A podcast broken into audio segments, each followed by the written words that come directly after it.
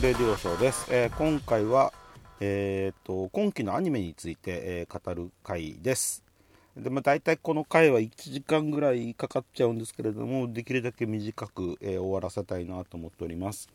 であの今期のアニメなんですけれどもなんかなんか数が非常に多くって、えー、と10月末時点で結構録画しているやつが消化できてなくってで決してサボっているわけではないのですが、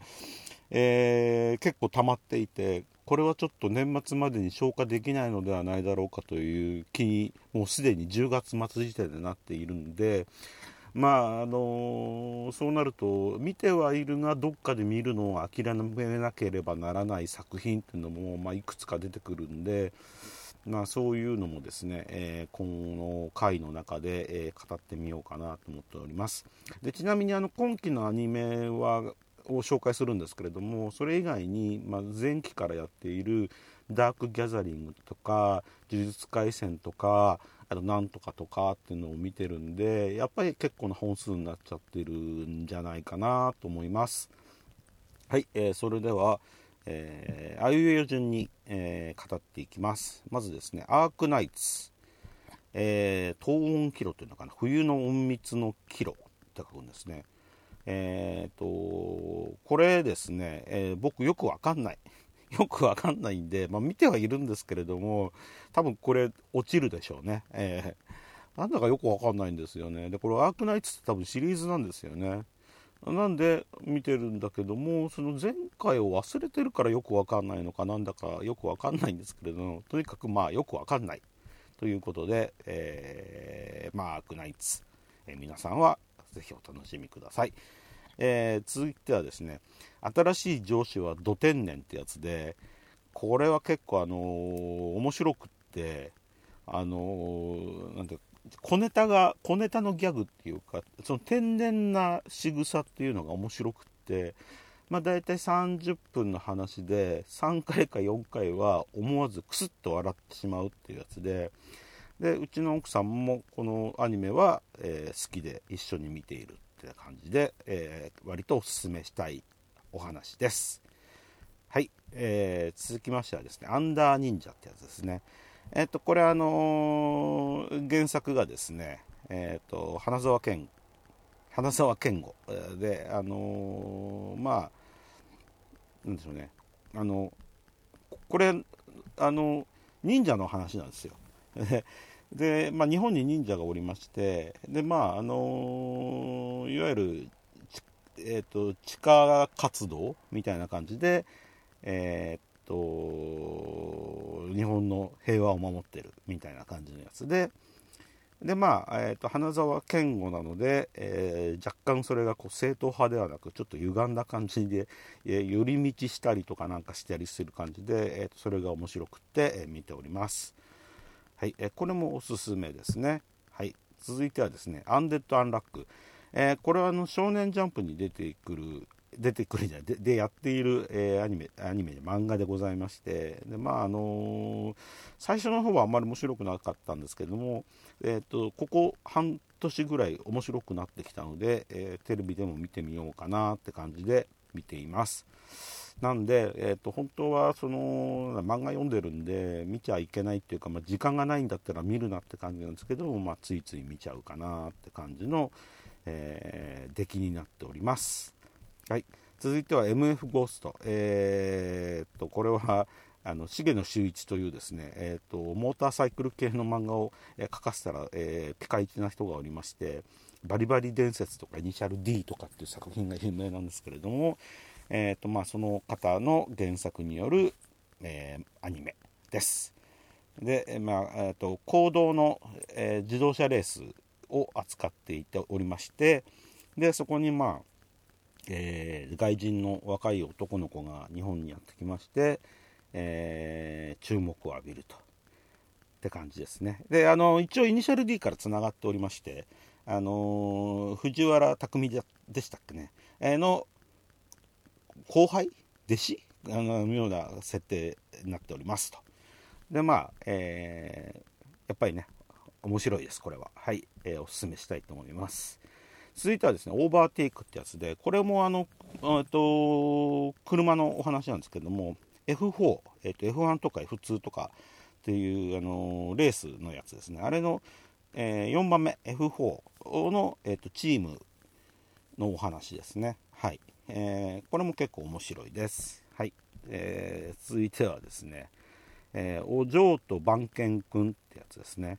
これはあの、まあ、よくあるヤクザの家のお嬢さんと、そこの、えー組員の世話係の人の、まあ、年の離れた恋愛になるかな、ならないかな、もどかしいなっていう感じのお話です。えー別冊フレンドに連載しているということなんで、えー女性向けなんでしょうね。はい。えーこれもですね、まあ、どっかで見た話なんで、落としてもいいかなって気はちょっとしております。はい。えー続いてはですね、影の実力者になりたくてセカンドシーズンということで、えー影の実力者シリーズの第2弾ということで、えーこれはあの前回も面白かったんで、今回も引き続き見ております。はい。続いては彼女も彼女シーズン2。こちらもシーズン2ということで、シーズン1を見たんで、えシーズン2も見ているんですけれども、これですね、あの少年マガジンに連載している漫画なんで、まあ大体、えーお話はわかるんで、これもね、落としていいかなって気はちょっとしているんですよね。うん、はい。続いては、えー紙選びですね。紙選び、これですね。えーっと、原案がですね、横尾太郎って人で、えーっと、キャラクターのデザインが大久保敦さんがやられてまして、で大久保敦さんっていうのは、あの、永遠の消防隊とか、ソウルイーターとかの漫画で有名な方なんですけれども、で、あの、原案は、えーその、なんだっけ、ニーアンオートマタっていう、えーゲームがあるんですけども、それの脚本をやった人だったのかな。まあ、そういう感じで、あの、スタッフが、あの結構優秀な人が集まっておりましてでまああのーなんだ神様を選ぶ大会じゃないな、まあ、お互いにこうなんか一番偉い人がちょっと神様選んでこいやっつって部下に、えー人間探してこいやって言って命じてでそれぞれ命ぜられた人が一人の人間見つけて、えーそれの守護者的になり、えーそれうんとそいつら同士が戦って最後に勝ったやつが神になるみたいな感じの。これもですねあのなんだろうなプラチナゲームっていう大津組さんの作品があるんですけども、まあ、あれと設定が似ているんで、えどうかなと思ったんですがこれ結構面白い、うん、あのなんだろうな絵がねちょっと変な感じなんですけれどもまあ脚本とか演出がいいせいなのかわからないんですけれどもまあ面白いということで、これは結構楽しみにしてみております。はいえー続いてはですね、鴨の鴨の橋論の禁断推理ってやつですね。えっ、と、これはですね、あのいわゆる警察の人と、えー探偵さんのコンビ、バディモンですね。えーで、少年ジャンププラスで掲載されてるやつで、えーとまあ、言ってしまえばそういう事件が起きて推理して解決していくっていうお話なんですけれどもさすがジャンププラスに載ってるだけあって面白いです、はい。えー続いてはですね川越ボーイズシングってやつですね。これはですねまああのーていうんでしょうね。男性合唱隊？っていうんですか？えっとななんだろうな。えーっとボーイズクワイアっていうのかな、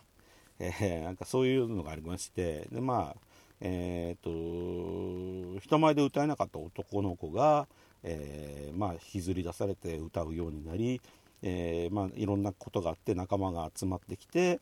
えーっと合唱団ができていくと。でそれを、えー指揮するのは、まあ、有名なク,、えーとクラシックのオーケストラのオーケス指揮者をやっている人。感じで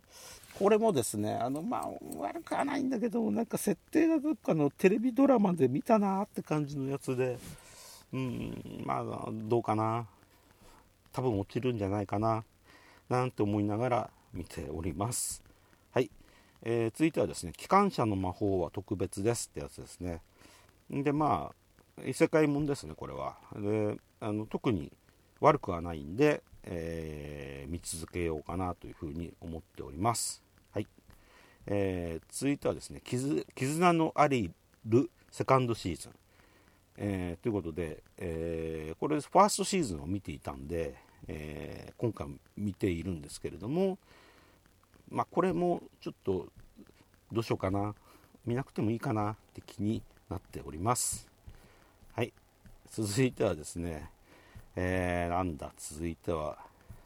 続いてはなんだ？君のことが大大大大好きな100人の彼女ってやつででまああのー、なんでしょうね。あのー、神様にモテたいとお願いしたら神様が、えー、高校で出会う運命の人が100人いますよと告げられましてでまあ学校で出会う女の子出会う女の子と、まあ、恋愛関係になっていくという、まあ、ギャグコメディなんですけれどもラブコメディラブコメディなんですけれども、えーとまあ、これもですねあの彼女も彼女みたいな感じで、えっと、二股の話があったりだとかあとなんか前のシーズンでこう不良の女の子が、えーと、男の子に好きになっちゃう能力っていうのを持った男の子がいたっていう、えー、アニメがあったんですけども、まあ、その2つと大体はんと設定がかぶるんですけれどもまあ100人ですからね 今、今、3人目が出てきたところで、えー、この後97人どうするのかなと思っておりまして、まあ、そんなかんこんなで見ております。はい。えー、本当に100人も恋愛感情になったらどんなことになるんでしょうね。はい。えー、続い続いてはですね、えー、薬屋の独り言、えー、薬屋の独り言はあの今季割と話題になっていた、えー、中国の、えー、高級の、えー、とお話ですね、えー、マオマオという、えー、町で薬屋さんをやっていた女の子が高級に入って、えー、まあ、薬の知識とか病気の知識なんか生かしながら、えー、高級の中で起こるあれこれを解決していくというお話です。ですごかったのは、えー、とこれ10月21日の土曜日に、えー、初回3話一挙放送ということで、えー、大変でしたね、これね、見るのが1時間半ですからね。で、まあ、まあ、悪くはない、悪くはないじゃ面白いんで良かったんですけども、こういうのがあるんで、どんどんどんどんその見るべきアニメが溜まっていくということですね。はい、ということで、これはおすすめです。えー続いてはですね、経験済みな君と経験ゼロの俺がお付き合いする話ってやつですね。えっ、ー、と、これはまあ、あの、なんか、タイトル見るとやばそうな感じはするんですけれども、まあ、内容はそうでもなくて、まあ、普通にモテる女の子とモテない男の子の学園ラブコメディみたいな感じです。はい。えー、続いてはですね、えーと、攻略 Wanted 異世界救いますってやつで、えこれまあ異世界もんなんですけどもこれあの中国制作のアニメなんですね。で2022年の中国優秀ネット視聴作品っていうのに、えー、受賞されておりましてであとビリビリ動画でオリジナル新番アニメ作品で2位を獲得したということで、えー、まあ絵は変なんですけどもまあ話は、まあ、まあ面白い。うん。まあまあかな。そのすごい面白いわけじゃないんで。だけど、これもですね、僕の中ではまあ落としてもいいかな、どうかなっていう気にはなっている作品です。はい、続いてはですね、ゴブリンスレイヤー2ですね。えっ、ー、と、これ、1がとても面白かったので、えー、2も見ているわけですけれども、まあ、1と変わらぬ世界観で、えーと、話が進んでおりますので、えー、見続けたいなと思います。え、主人公は、えゴブリンを殺すだけの、えスレイヤーです。はい。え続いてはですね、婚約破棄された令状を拾った俺がいけないことを教え込むってやつで、えー、とこれもですねあのタイトルを見るとなんかやばそうな感じはするんですけれどもまあ、いけないことっていうのは大した話じゃなくて例えば、えー、暴飲暴食をするとか、えー、散財をするとか、えー、なんかそういうなんで、ね、普通の人がやっているけど、えー、貴族の令状はやったことがないようなことを、えー、やらせてあげる男の人と女の子のお話です。はい。えー、これも結構面白いですね。はい。続いてはですね、えーと、最果てのパラディン。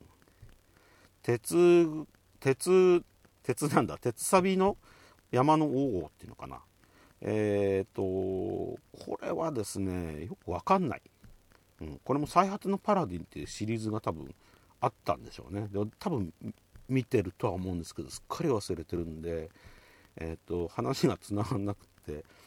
なんだかよくわからない。ということで、えーまあ面白いんだろうけど僕はちょっとどう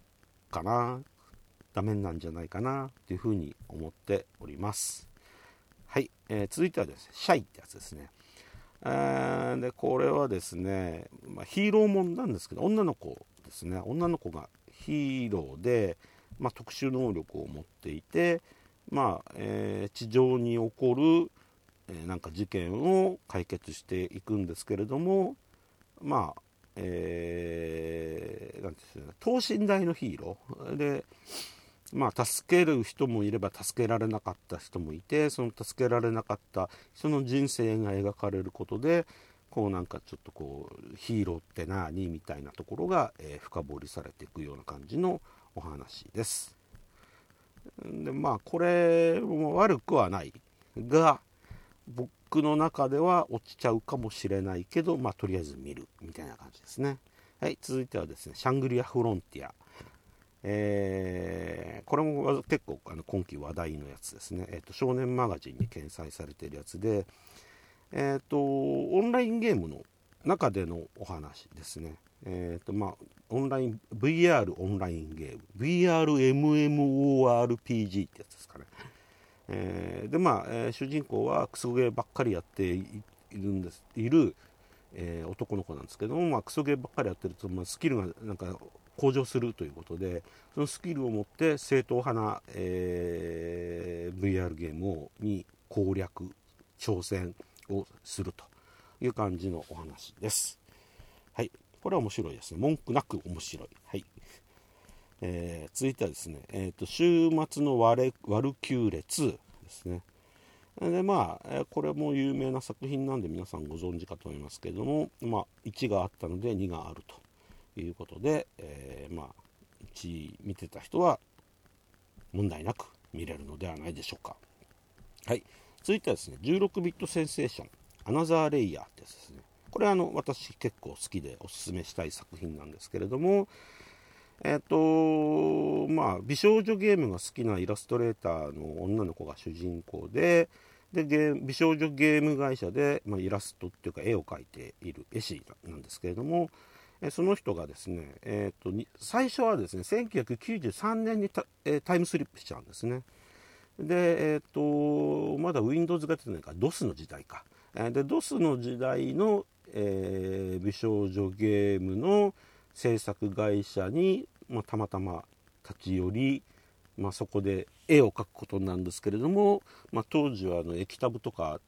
えー、フォトショップとか、まあ、なんかそんな感じのやつとか 全然ないんで、えー、ギャーギャーって感じになってるんですけども、えっとまあ、そんなわけで、えっと、昔のパソコン秋葉原が描かれておりまして、えー、それが分かる人には非常に懐かしくて面白いなと。で、えっと、1回現代に帰ってきてで2回目が1997年かな。それぐらいにまたタイムリープするんですけど今度は Windows 出てるんで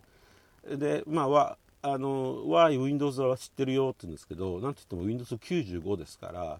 えー、Windows 10に慣れている人には、えー、やっぱり同じ Windows でも全然違うということでここでもまたギャーってなるわけですね。まあそんな感じでそのなんでしょうね、えーと、昔の秋葉原だったりパソコンの歴史的なものだったりなんかそういうものが分かってる人には非常に、えー、楽しく見れると。えー、いう感じのお話になっております、えー、ということでこれは私非常におすすめですはい、えー、続いてはですねスパイファミリーシーズン2、えー、言わずと知れたスパイファミリーえーと、12月に劇場版の「スパイファミリー」というのが公開されるんで多分それに合わせて、えー、テレビ地上波でも、えー、第2シーズンというのをやってるんだと思いますが、まあ、いつものクオリティですね。はい、えー、文句なく皆さん見れるのではないでしょうか。はい。続いてはですね聖剣学院の魔法使いってやつですね。でまあこれもですねこれはあのファンタジーな世界ですね。異世界じゃないなこれが、うん、まあえっ、ー、とまあ魔王がおりましてえー、来たるべき次の戦いに備え1000年間の眠りに入ったんですけども、え、その眠りが解けて起きたらなんと10歳の少年になっていたと、えー、でそれを発見した、えー、お姉さん方がおりましてでそのお姉さん方と一緒に、えまあえ軍軍隊？なんだあれ？えっ、ー、と隊。戦闘隊みたいな国のねそこに入って、えー、どうのこうのっていう感じですね。はい。でこれもですね悪くはないんだけどちょっとどうしようかなっていうふうに思っております。はい、続いてはですね「聖女の魔力は万能です」シーズン2ということで、えー、シーズン1から好きだった僕は、えー、必然的に見ております。まあえっ、ー、とお話はざっとですね言うと、まあ、ある日突然聖女として異世界に召喚された、えー、女の人のセイさんって言うんですけども、えー、この人が、えーと、植物が好きなんで植物薬用研究所で働き始めてでまあ、えー、聖女の力が加わりまあ、えー、いろんな薬を作り、え名を上げていくとえいう感じのお話です。はい。えー、続いてはですね、セーガペインってやつですね。これですね、えっと、2006年に放送されたアニメなんだそうですが、私はちょっと見てなかったのか知らないんで、え、今回見ています。で、まあ、えー、っとな、言ってしまえばロボットもんですね。はい。えっと、これもちょっとどうしようかなっていうふうに悩んでおります。はい、続いてはですね、早々のフリーレン。えー、と、これもですね、あのー、去年かな、一昨年からの漫画大賞を受賞した作品で、えーと、皆さんご存知かと思いますけれども、まあ、それが、えーと、地上波でやってきたということで、で、あの、まあ、見たんですけども、見たっていうかですね、初回がですね、2時間やったんですよね、これ。しかも、あの、金曜ロードショーの枠で、えっ、ー、と、夜の9時からかな、やったんですごいなやっぱりこう注目されてんだなとかって思ったんですけどまああの何でしょうね悪くはないんですけどやっぱ原作の漫画の方がこうしっくりくるっていうかこう心に入ってくる感じであのアニメになったらなんかその辺の機微っていうかまあだかこう静かにしみ入る感じがなんかなくなっちゃったりような気がしているんでこれはまあ漫画読んでるだけでいいかなっていう気はちょっとしております。はい、続いてはですね、盾の勇者の成り上がりシーズン3。すごいですね。盾の勇者の成り上がりのついにシーズン3ですかって感じで、えー、まあ、盾の勇者様のお話です。はい、これはあの、まあ、見てる人は見てるし、見てない人は一から見ないといけないので大変かと思いますけれども、ま、シーズン3までやるぐらいなんで、えー、面白さは、えー、保証できてるかと思いますので、え、興味のある方は見てみてください。え続いてはですね、ティアムーン帝国物語、え弾頭台から始まる姫の転生逆転ストーリーっていうやつですね。えっと、これタイトル通りで、まあ、えっと、ある国の、えっと、王女王女王女様がおりまして、でまあフランス革命の時のマリー・アントワネットみたいなもんだと思えばいいんですけどもまあえーと、非常にその横柄な、えー、生活をしておりましてでまあ国民が、えー、怒りましてでデモが起きましてでえっ、とまあギロチン、えー、弾頭台に送られて、まあ、首を切られたところから転生が始まって、えー、20歳から12歳に戻ると。でなぜかそのと牢屋に入っている時に日記をつけていてでその日記はそのまま12歳の手元にあるということで、えー、彼女は自分の将来をその日記を読むことによって知ることができるとでやっぱりあのギロチンで首切られてはかなわないので、えー、なんとか、えー、民衆が革命を起こさないように頑張っていくという感じのお話です。はい、これ面白いですね。はい、続いてはですね、デコボコ魔女の親子事情ってやつですね。で、これもですね、えっとまあ、魔女、これ、幼子なんですけど、見た目はね、が、えー、森の中で、えー、赤ちゃんを拾い、育てていくと。で、赤ちゃんは大きくなって、えー、16歳になったと。たら、えー、なんか大人の女の人みたいな感じになって、えー、どっちがお母さんどっちが子供みたいな感じに見えるとでその2人でまあえー、ドタバタコメディが繰り広げられるってやつですね。でまあこれもですね、えー、見なくてもいいかなどうかなっていう感じです。はい、続いてはデッドマウントディスプレイ第2クールということで、えー、第1クール見てたんで第2クールも見ているんですけれども、まあ、変わらない世界観、えー、変わらない話で今回は、えー、なんだろうなえーと、出てくる人が前より増えたんで、えー、より楽しいみたいな感じです。はい。すごいね、しかし。で、続いてはですね、とあるおっさんの VRMMO 活動機ってやつで、でこれもあの、まあ、えーと、VRMMO のゲームの中のお話です。はい。で、主人公は、まあ、えー、となんだろうな、うんと、ポーション作ったり料理を作ったり、えー、することが得意なキャラクターっていう設定で、えー、まあ、え、それが人々の なんか役に立っていってだんだん人気者になっていってって感じのお話です。はい。これ悪くないと思います。えー、続いてはですね、ドクターストーンニューワールド第2クールということで、えー、言わずと知れたドクターストーンの、えーと、第2クールなんですね、これね。結構やってるような気がするんですけども。えー、文句なく面白い。えー、なので、あのー、見てない人はぜひ第1クールから、えー、見てみてください。はい。続いてはですね、えー、っと、なんだ、発明の王国ってやつですね。これはですね、あのー、まあ、魔女がおりましてで魔女の弟子がおりましてで魔女が、あのー、やばいということで、えーと、国から目をつけられまして、え、殺されるんですね。で弟子はですね、まあ、それに対して復讐をしようとするんですけれども、えーと逆に返り討ちになってしまって捕まってしまうんですね。でまあえっ、となんでしょうね、まあ、幽閉されるというかコールドスリープ状態にされるというか、まあえーと、そんな感じで捕まってたんですけども、まあ、ある日突然それが解けて、えー、街中に現れで、え人類全員に復讐するぞ的なことで、えー、まあ、街を壊したり人を殺したりするんですがまあ、えーと、結局また捕まっちゃうというか殺されちゃうんですね。でえ殺されちゃったのってところが先週？先々週かな？ぐらいで、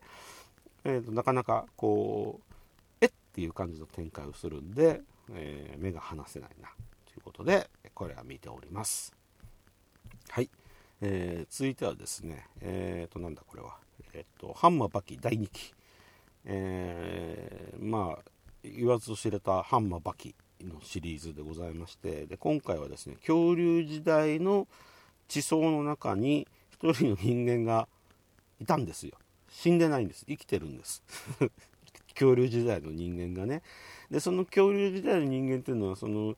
生きるために恐竜と戦って殺して肉を食らっていたというわけで、まあ、恐竜と戦うぐらいなんですごい強いと。いうことで、例によって、えー、あの中国憲法の人だとか、なんとかの空手の人だとか、なんとかの人たちが、えー、その恐竜時代の人と戦うという感じのお話です。はい。えー、続いてはですね、なんだか、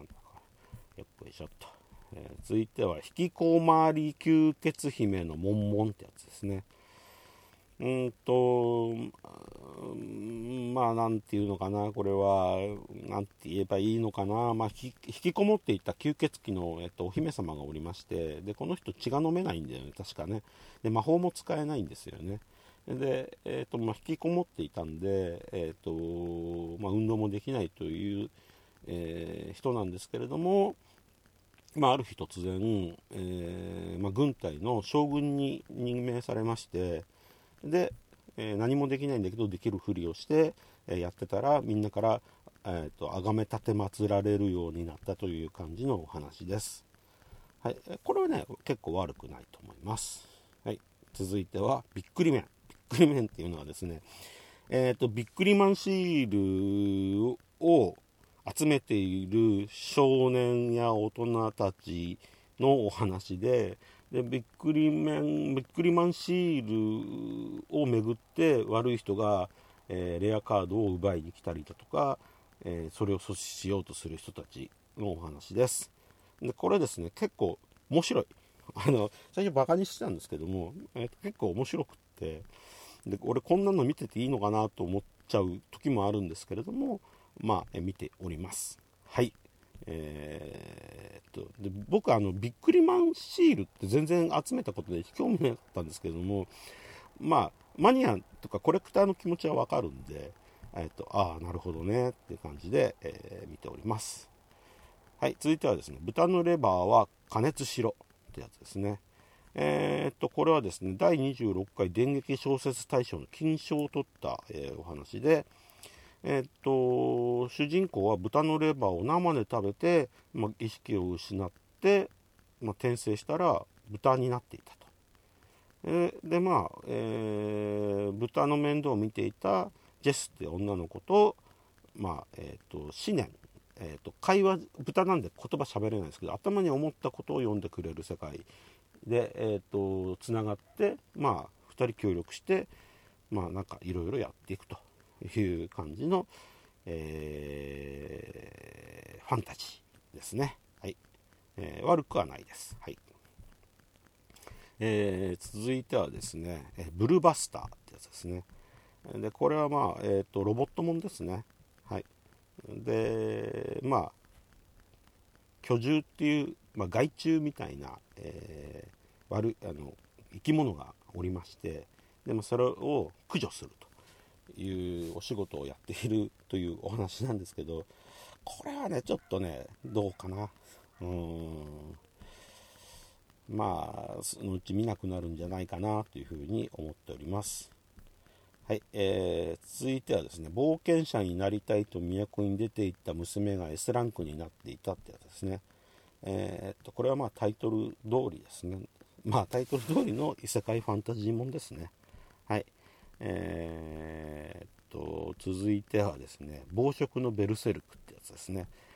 で、これは、あの、まあ、なんでしょうね。うんと、まあ、うんと、これも異世界ファンタジーなのかな転生じゃないですね。異世界ファンタジーですね。で、まあ、剣、剣があって、その剣が、えっ、と、生き物を殺した瞬間に目覚め、えー、どんどんどんどん、えー、生き物を殺さないと,、えーと、飢餓状態になっちゃうと。で飢餓状態になると最後発狂して死んじゃうんで、えー、どんどんどんどん、え生き物を殺していかなくちゃいけないと。いう感じのお話ですね。ただまあ、えっと、それほど深刻な感じではないんですけれどもまあなんでしょうね。こうとりあえず生き物を殺すと。いう感じのお話になっておりますと。え続いてはですね、ポーション頼みで生き延びますってやつですね。で、これはあのー、現代から異世界への転生ものですね。えっ、ー、と、22歳の OL さんが、まあ、転生するんですけども、その際に、えー、転生を仲介した神様に、えっ、と、まあ、なんだろうな、条件を出すっていうか、まあ、お願いをして、でそのお願いは、えーっとポーションの作成能力をくださいということで、えーその機能をもらいでまあ異世界に転生してからは、えーっとその機能を使って、まあ、なんとか生き延びるという感じのお話です。でこれ結構面白いです。はい。続いては僕らの飴色プロトコルってやつです。これですねあのタイトルから全然想像つかないんですけども e スポーツのお話ですね。はい。でまあとある、えー e スポーツセンターというか、まあ、ゲームセンターみたいなところがありましてでそこの運営が厳しいんで e スポーツ大会に出て賞金をかっさらってなんとか経営を立て直そうという感じのお話です。でこれはちょっとよくわからない。まあ悪くはないんですけど、と、アニメ内のその e スポーツのゲームの表現っていうか、え ー作画が非常にチープなんでなんかあれでこう冷めちゃうんですよね。でどうしようかなって思ってます、はい、続いてはですね星屑テレパスってやつですね。でこれはあの漫画タイムキララに、えー、と連載されてるやつなんで、まあ、大体ほんわかした感じのお話だっていうのはわかるかと思うんですけども、えーとまあえー、と女の子がおりましてで、まあ、非常にシャイで、えーコミュニケーションが苦手なんですけども、えーその子が、まあ、自称宇宙人と呼んでいる女の子と仲良くなって一緒に宇宙を目指しましょうねってなって、えー宇宙に行くためにはロケットを作んなきゃねってことで、えーとロケットを作るというお話なんだろうな。はい、えーこれはね悪くないですね。はい。続いてはですねえっとなんだ今度は。魔法使いの嫁シーズン2第2クール。シーズン2の第2クールなんですねこれね。えーっとまあ、えーっと魔法使いの嫁という漫画がありまして、えーとそれのアニメ版です。まあ見ていない人には全然わからないかと思うんですけども、え見ている人は、え必然的に見ているのではないでしょうか。私はあのこの世界観が好きなんで、えとても楽しく見ております。え続いては右とダリってやつですね。えーっとこれはあの、まあ、とある施設で、えー暮らしていた右っていう男の子とダリっていう双子の男の子がおりましてそれが、えーある日、えー穏やかな老夫婦のもとに引き取られてきましてで、まあ、引き取られるのはいいんですけどもまあ、2人いるってことは内緒にしていて1人しかいない体を成しておりましてでまあそれをその1人でしかいないっていうのを演出するのの面白さと、えーまあ2人が1人であることのメリットみたいなものを生かしてなんかいろいろやっていくっていう面白さあとはそのずっと施設にいたんで、えー、と一般的な社会常識とか知らないんで、えー、とその辺の勘違いえーが面白いみたいな感じのお話です。はい。続いてはですね、えーゆずきさんちの4兄弟ってやつで、まああのー親を亡くした、えーと4兄弟の男男の兄弟がいて、まあえーその家族内で起こる、まあ、いろんなことみたいな感じです。でまああのいい話なんですがちょっといい話すぎてまあ僕はちょっとどうかなとかって思っておりますはい、えー続いてはですね、えーとラグナクリムゾンってやつですね。でこれはですねまああの竜を狩る、えー仕事をしている少年がおりましてでまあ、えーその少年のお話じゃあそんな感じですね、えまあこれもちょっと僕的にはどうかなって感じになっております。はい、えー続いてはですね私の推しは悪役令嬢ってやつでえっとこれいわゆるあのーずっとやっているあの乙女ゲームがの中に転生してしまうといういつもの感じのやつです。はい、えー今回は、えー悪役令嬢と、えー、なんでしょうね。そうんと、うんと、まあね、面白いんですよ。えっと、もう疲れてきたな。えーということで、えー、とこれはお勧めしたいなと思っております、えーそんなわけで40分間で、えー今期見ているアニメについてお話ししました、えーではまた来期じゃあね